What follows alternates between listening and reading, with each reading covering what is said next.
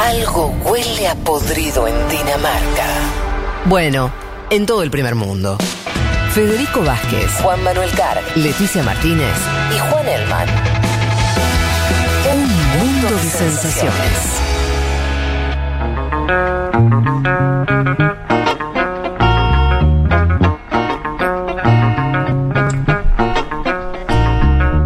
Bueno, aquí estamos de vuelta. ¿Qué tenemos para hablar con Juan Elman? Tenemos para hablar algo interesante que tiene que ver. Volvamos, volvamos a Estados Unidos, en realidad. Es, Volvamos a hablar de Estados Unidos. La relación. Yo ya sé que vas a hablar de la relación de Biden con China. Ahora, pregunta, pero más general y quiero una respuesta medio tuitera. ¿Cómo arrancó Biden? Dedito para arriba, arrancó con toda, arrancó muy tranquilo. No tengo. no- decime tu Fueguito. Estoy Ah, te buscando un emoji. Está buscando un emoji. me- eh, Un, un sticker. Pero una- dame una opinión liviana, ¿no? No te pido un super análisis. ¿Cómo eh, arrancó? En general. Sí, ¿cómo lo viste el arranque? Y de alguna manera previsible con todo lo que había dicho en la campaña respecto a cuestiones, digo, más, eh, ¿no? De, de- de- de desmontar estas promesas del muro con México, eh, ciertos decretos, bueno, contra personas trans en el ejército, eh, la famosa Muslim Ban, ¿no? Para, para no permitir llegada de, de- Sí. de- de países de mayoría musulmana, bueno, todo eso que, que ciertamente no, no, no es algo menor que había prometido en la campaña, bueno, eso ciertamente se, se está cumpliendo. Toda agenda eh, de identitaria más que Claro, sí, algo que económica. sabía que, que iba a Sí. pasar. Eh, si vamos a quizás la parte más gruesa, eh, que tiene que ver con este paquete de rescate económico de 1.9 billones, bueno, ahí eso todavía está por aprobarse. Había una discusión respecto a que podía consensuar con republicanos.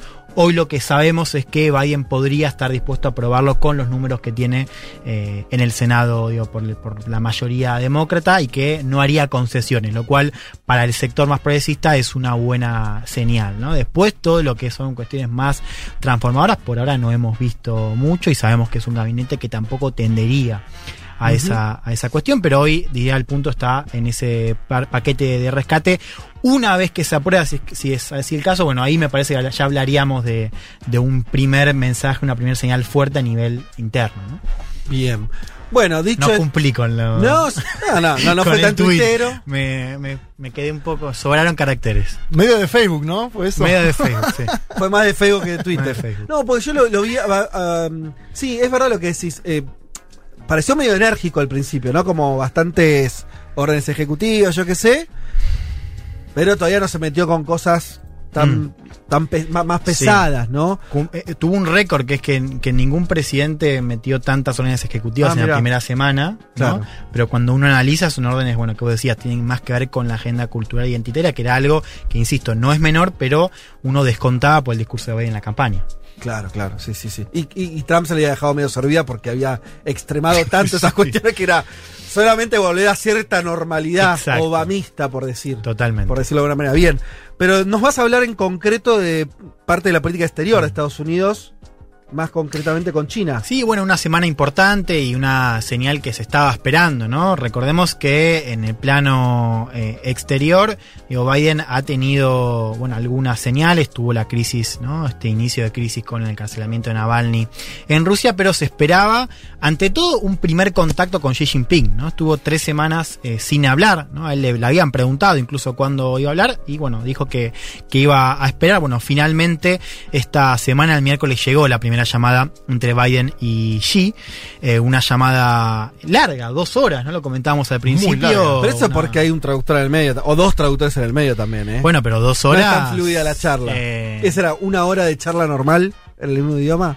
Y yo no, diría pero igual es bastante, es mucho. Es mucho. Había ¿cuánto? mucho para hablar igual, digamos. Había mucho para hablar, ¿no? Bueno, eh, según difunde Estados Unidos, Biden sacó a relucir cuestiones vinculadas a, y acá estoy citando, prácticas coercitivas e injustas de China. Habló también de los abusos a los uigures en eh, Xianhan, ¿no? que tiene que ver con la agenda de derechos humanos, la situación de Hong Kong, de Taiwán, y también entraron otros temas eh, vinculados a cambio climático, a la pandemia. Según lo que difunde China, Sí. Sí. ¿no? Bueno, Xi habló de los peligros que supone un escenario de confrontación frente a lo que sean los beneficios de la cooperación, una línea que ha mantenido China ya en Sí. su política exterior hace, hace tiempo. No me Esta quiero de- pelear con vos, no me quiero Claro, pelear ¿no? con vos. Eh, eh, enfoquémonos en la cuestión de eh, cooperación y Soberanía esto- también, ¿no? Bueno, esto es el otro punto, ¿no? Él, eh, y esto lo, lo- lo dice el comunicado eh, de China, que en los casos de Hong Kong, de los uigures y de Taiwán, que estos casos refieren a asuntos internos y de soberanía nacional, ¿no? Un mensaje que también es parte de la política exterior de China hace tiempo. ¿no? Y que en una llamada de la semana anterior, que fueron con los dos ministros de Relaciones Exteriores, también se había hablado del lado de China de, bueno, respetar la soberanía.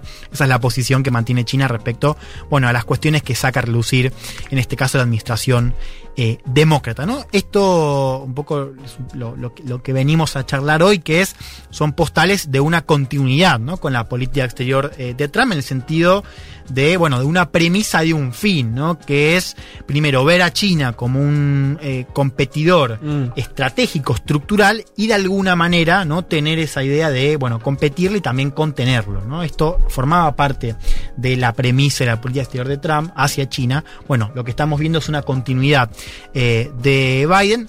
Lo que dicen los demócratas y lo que dice Biden también es, nosotros lo queremos hacer de otra manera. ¿Sabes qué? Antes de esta famosa llamada, no esperada, eh, llamada entre Xi y, Biden, eh, el demócrata dio su primera entrevista en una cadena de televisión desde que llegó al cargo, habló con CBS y le preguntaron sobre cómo lo ve a Xi Jinping por un lado y bueno, cuál va a ser su postura hacia China. Esto decía Joe Biden.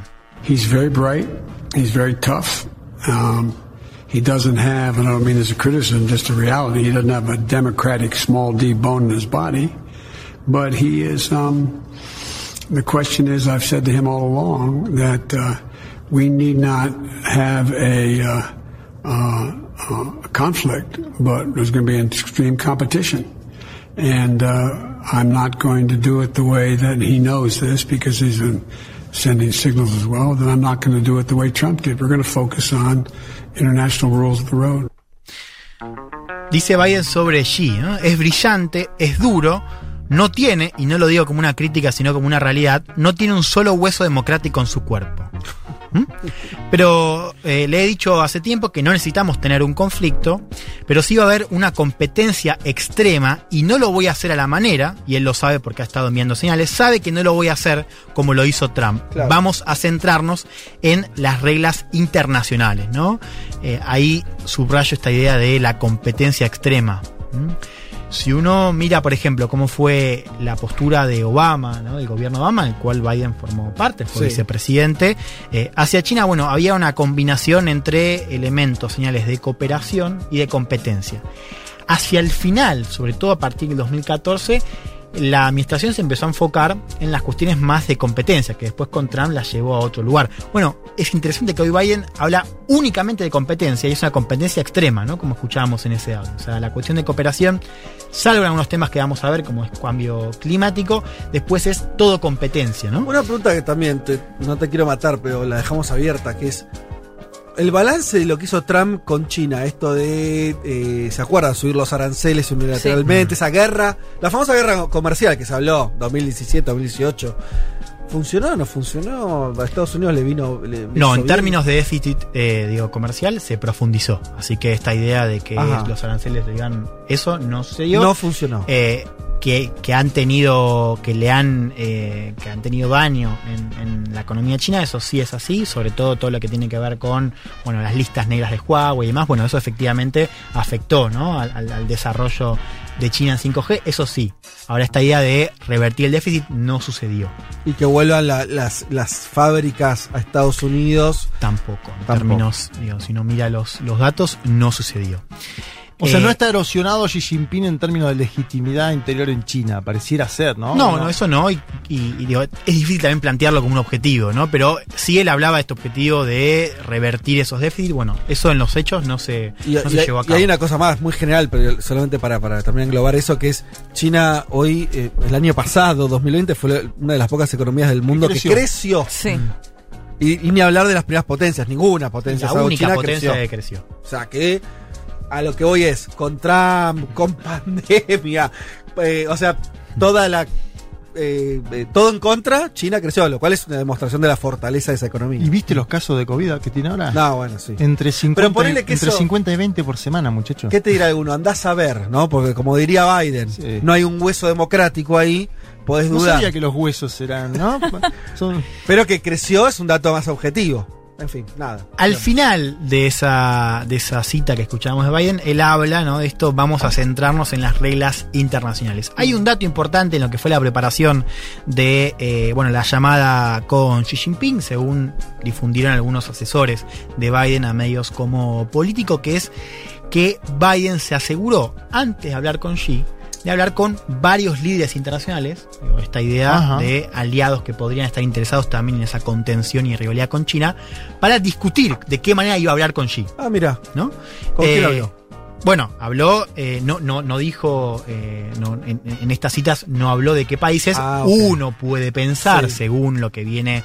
Esto, insisto, viene desde antes de la llegada de, de, de Biden, bueno, de algunos países que podrían estar interesados, países como Canadá, Mm. países como Reino Unido, Mm. como Australia, como India también, un caso relevante, digo, que se ha sumado esta idea del frente eh, contra China, de Japón, ¿no? Es, es una parte de aliados en Asia Pacífico, algunos aliados en Europa que podría contar con eh, en algunas agendas, esto lo vamos a charlar en un rato, pero estos, y bueno, y Canadá también, estos son esta idea de países eh, con, eh, bueno, esta estrategia, ¿no? De armar un frente contra China, lo que sería, según esta administración, un cambio importante con lo que fue la política de Trump, que fue una política mucho más unilateral. ¿No? Trump a la hora de enfrentar a China no tuvo un acercamiento multilateral. No, no, lo- que lo hizo solo. Exactamente. Esta es mi lucha, dijo, Lo se que puso está la- la intentando de Rambo mostrar la administración de Biden y que se confirma con estos movimientos previo a la llamada es que va a buscar un acercamiento más multilateral, ¿no? Contar con aliados que son Mm. potencias. Cuando digo multilateral es un multilateralismo acotado en el sentido de que son algunas potencias particulares, ¿no? Sobre todo de con habla inglesa, ¿no? Muy particulares. ¿Alemania?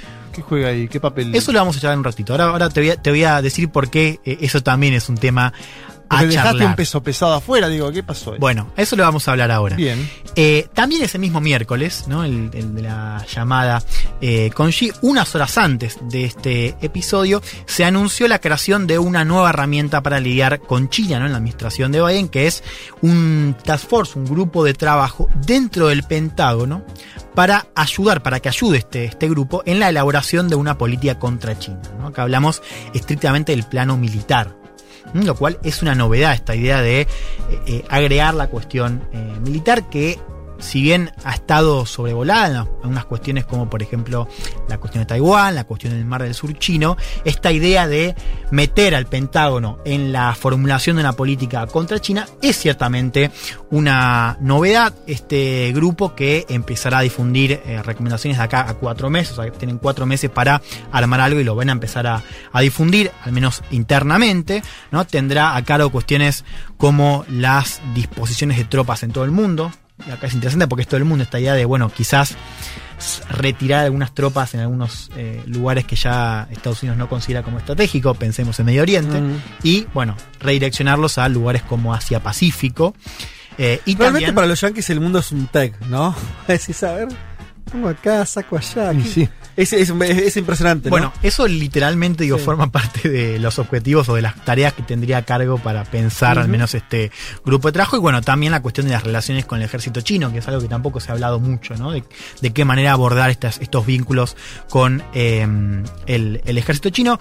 El, ese área, ¿no? El, al área que le tenemos que poner eh, atención en este plano más militar, más de seguridad, es en términos generales el Asia-Pacífico, pero sobre todo un lugar, y Leti esto sabe porque lo, lo, lo- lo- lo has escrito también en Cenital, esta idea del Mar del Sur chino, Sí. ¿no? Este lugar...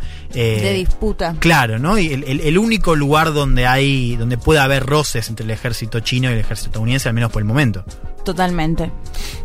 Eh, bueno, ese sería el, el lugar para, para poner el ojo. Estuvo Biden en la presentación de este grupo de trabajo, habló de ese famoso edificio bastante el, el sombrío, Pentágono. ¿no? El Pentágono, bastante, bastante Sí. sombrío. Que, eh, eh, rueda de. Sí, es como el- la casa del mal, ¿no? Es como. tiene, tiene una fisonomía, ¿no? Esa cosa eh, geométrica, gris. Y nos perdimos, eh, viste que en un momento al final de la, cuando Trump estaba muy quisquilloso, habían hablado de una amenaza de difundir algunas cuestiones eh, bajo llave, ¿no? Como el tema de los aliens y los ovnis. El Bueno, área 51, Claro. bueno. nos quedamos con las ganas. de- ¿Pero Sí. cómo era esa La- historia? ¿Cómo era? Durante la última semana, las últimas semanas, se especuló con que Trump, medio caliente por el resultado, podía difundir, podía. Ay, no, no me que nos nos perdimos. perdimos. eh, pero Sí. bueno, todo esto está Para mí las tiene. Hablando todavía, de ¿eh? Para mí se la llevó Donald. Está- usa una fotocopia. Donald tiene una fotocopia queremos, Miami. queremos saber. Bueno, en ese edificio estuvo Biden anunciando esta creación y habló sobre esta visión integral que debería tener la administración de Estados Unidos hacia China. Lo escuchamos. It will require a whole government effort, bipartisan cooperation in Congress, and strong alliances and partnerships. That's how we'll meet the China challenge and ensure the American people win the competition the future. requerirá un esfuerzo de todo el gobierno de cooperación bipartidaria con el Congreso y de alianzas y asociaciones sólidas. Así es como enfrentaremos el desafío de China y aseguraremos que el pueblo estadounidense gane la competencia en el futuro. ¿no? De vuelta aparece esta idea de la competencia. ¿no? Esto me parece que lo vamos a ver eh, con, más cla- más, con más claridad. ¿no? Em, ¿Cómo vamos a tener a Trump Biden. igual en sus declaraciones? eh? Qué distinto el tono, ¿no? Este, Sí. este, este, Y te bueno, da como- claro, escuchás a Jacu Pérez también y parece... Si estás a la noche, este te duerme, ¿no? Sí, bueno, sí, yo recién le decía, ¿no? Subí- Subamos un poco porque, claro, hay que subir el volumen. Hay que subir el volumen para que no. Y no es un problema del audio, No, ciertamente. no, Porque aparte venimos de Obama, que era buen orador. una onda Sí. también, De Donald sí. Trump. No, no. Gran orador. Este como. No, difícil encontrar una cita interesante, de hecho. You need tremendous stamina. Sí, claro, vamos, un poquito de Donald. estamina falta. Yo, bueno, ¿por qué esta idea de integralidad que menciona Biden es importante? Bien, porque señala también que es un desafío esta idea de contener y competir con China, que no es igual en todos los planos. Porque si en el campo de la seguridad, de la cuestión militar, el camino aparece un poco más llano, ¿no? Con aliados como Australia, como India, como Japón, incluso Reino Unido, que están más dispuestos a participar. Acá cuando hablo de este plano hablo no solamente de la cuestión estrictamente militar, clásica, sino también la cuestión de ciberseguridad. Por ejemplo, toda la discusión respecto a 5G. Bueno, acá parece haber un paquete de aliados más dispuestos a colaborar y como decía, un, un- escenario un poco más llano, ¿no? De lo que hay que hacer. Recordemos, es un área también bastante más acotada, ¿no? Yo creo que ahí el campo está un poco, no digo que vaya a tener éxito, pero sí un poco más llano. Ahora, cuando vos te empezás a meter en la cuestión económica comercial, ahí ya la cuestión es diferente. ¿Por qué? Acá el motivo es un motivo que diría es también la diferencia de lo que es esta competencia con lo que fue la Guerra Fría entre Estados Unidos y la Unión Soviética, que es el flujo de comercio e interdependencia económica entre China y Estados Unidos, a diferencia de lo que era el de, el de Estados Unidos con la Unión Soviética, es muchísimo más alto. De hecho, es uno de los más altos del mundo. El intercambio. Claro. Sin nada que ver, claro. Claro, sí. vos en la Guerra Fría te has enseñado dos bloques que casi no comerciaban entre sí. Totalmente. ¿Qué pasa? Es la gran pregunta en este plano económico con dos potencias que no solamente se vinculan, se vinculan y mucho, ¿no? Y además son, Se necesitan. son Claro. eh, interdependientes. Vos agarrás, si agarrás tu iPhone, acá está con, con funda, ¿no? Pero que dice, tu iPhone dice diseñado en California, ensamblado en Asia, creo, o en China, no, no recuerdo. Pero digo, esa historia cuenta, ¿no? Lo Totalmente. que es esta interdependencia. Bueno, ahí, en el plano económico, la pregunta es cómo, cómo se lo va a hacer. Porque Trump, un poco lo Sí, decías ¿cómo- vos, cómo intentó hacerlo con aranceles, pero ciertamente no, no encontró ese objetivo. Y se hablaba de esta idea del desacople, ¿no? De intentar, bueno, romper las cadenas de valor que unen a las dos potencias para que sean menos interdependientes la una de la otra. Esto no se dio en la práctica, en la Mm. práctica, digo, esto no se cumplió. Entonces digo, cuando hablamos de integralidad, no es lo mismo lo que es el plano de seguridad, ni si está más allanado, en el plano económico, que es mucho más complejo, y todavía no hay una respuesta, digo, no se sabe cómo se va a lograr este desafío en el plano económico. Y esto también se proyecta, y acá te empiezo a responder, Juan, en el plano de los aliados. Porque claro, si uno piensa eh, en Europa también, digo, como un, gran, una gran fuente para buscar aliados, ¿no? Digo, vamos a sacar Reino Unido de la Unión Europea y hablamos de Francia, de Alemania, de España. Bueno, son países que también comercian mucho con China. Alemania es uno de ellos. A Merkel le han enrostrado mucho esta cercanía con, con China que ya en el plano económico no ha estado dispuesta a revertir. Claro. En el sur de Europa uno mira inversiones de China y dice, ojo, acá también hay un gran flujo Italia de comercio también, de inversiones. Entonces, no es lo mismo, digo, para un, un país aliado. ¿Qué quiero decir con esto? Pone que Biden llama a Merkel, le dice, Sí. escúchame Ángela, estamos con los compañeros acá, necesitamos que nos firmes este comunicado para eh, protestar por la cuestión de Navalny, derechos humanos en Hong Kong, Sí. listo. ¿Le vas a pedir revertir, digamos, que bloquee ciertas inversiones de China? Y Y eso es más complicado. Te va a decir que no. Bueno, entonces ese, esa cuestión económica es un poco más compleja de resolver, de, eh, bueno, de separar también de la cuestión eh, de, de seguridad. Una última cuestión en esta visión integral, que es, y acá me parece que hay una novedad también en la administración Biden, que es que esto también supone mejorar lo que es la inversión en tecnología y en ciencia hacia adentro, ¿no? Para que Estados Unidos no quede rezagado, incluso pueda superar a China en cuestiones vinculadas a esta carrera de la cuarta revolución industrial, ¿no? Por ejemplo, inteligencia artificial. No, acá también hay un enfoque quizás más novedoso, es decir, bueno, no solamente intentar confrontar con China hacia afuera, sino también mejorar lo que es inversión hacia adentro para que Estados Unidos siga ganando o compitiendo de igual a igual contra China en esta carrera, ¿no? Por, el capitalismo de, del futuro. Eh, un campo interesante para seguir, que es, como decíamos, el único campo donde Biden habla de cooperación, es en la cuestión climática.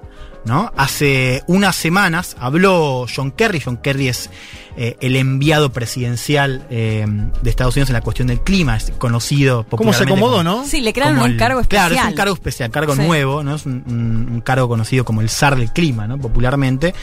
Eh, y le preguntaron, bueno, ¿qué pasa con esto? Vos tenés un paquete de temas donde la administración ve muy mal lo que está haciendo China, ¿no? Hong Kong, Taiwán. Ajá.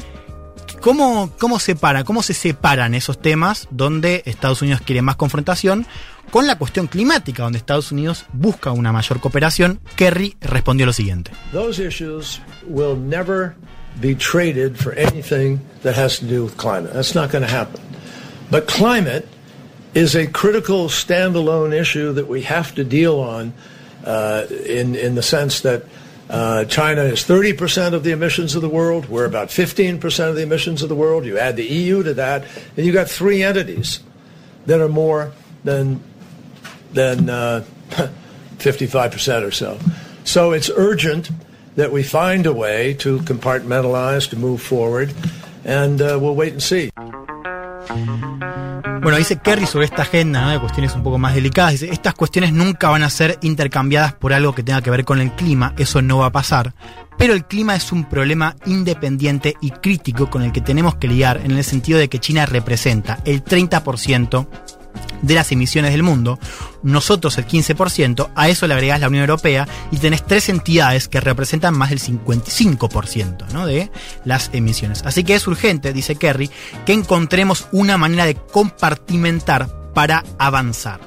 ¿No? Acá la pregunta es de qué manera se va a hacer eso. O sea, vos te estás pidiendo cooperación, es una cooperación en la que China, al menos hasta ahora, ha mostrado interés ¿no? en eh, bueno, juntarse para discutir de manera Además, la, idea, la cuestión. La idea de que el clima lo puede separar de la economía es entre ingenua y estúpida.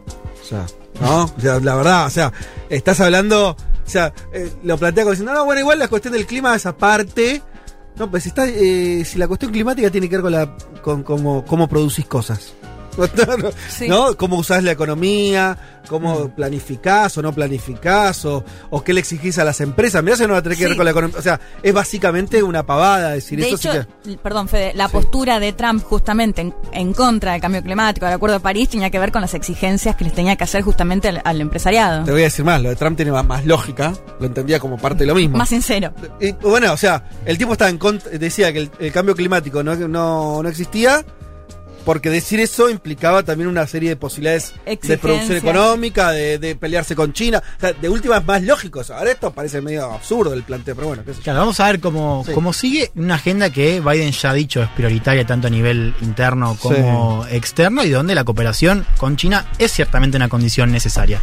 Con esto voy cerrando ya claves eh, de lo que nos deja esta semana. Bueno, estas primeras señales de Biden hacia China, señales que marcan esta continuidad en la política exterior eh, que tuvo Trump hacia China, al menos en la cuestión de los fines y las premisas. ¿no? Esta idea de que China es un rival estratégico que debe ser contenido, que debe ser competido, ¿no? Eh, con en este caso un cambio en los medios, ¿no? Mayor volumen aliados que incorpora otros temas a la agenda. Y es una agenda, Fede, y ya con esto sí cierro, vos un poco lo charlabas la semana pasada, ¿no? Lo decías. Es una agenda que tiene un consenso bipartidario, tanto el Congreso por parte del sector demócrata con el sector republicano, están de acuerdo. Entonces, si uno piensa también en si, si, si Biden tiene que buscar una agenda donde puede incorporar a republicanos, esta es una agenda que casi que pican punta. Quiero decir, no hay muchas otras agendas donde uno pueda encontrar tanto nivel bipartidario. Yo creo que esta es una agenda para mirar también por eso, ¿no? No solo porque es importantísima, sino también por lo que significa hacia adentro de Estados Unidos, en un escenario que sabemos está eh, muy polarizado. Última cuestión, recordemos hasta ahora no ha habido ninguna, es verdad, son tres semanas, pero no ha habido ninguna crisis, ¿no? Entre eh, China y Estados Unidos, como, como sí sucedió entre Estados Unidos y Rusia. Hasta ahora tenemos estas señales, vamos a ver qué pasa, ¿no? Si la agenda se empieza a picar un poco, ¿no? Si aparece alguna crisis eh, de más alto perfil en este vínculo bilateral. Muy bien, bueno, hasta acá la primera aproximación a la pelea de los dos grandotes del barrio que tenemos ahora.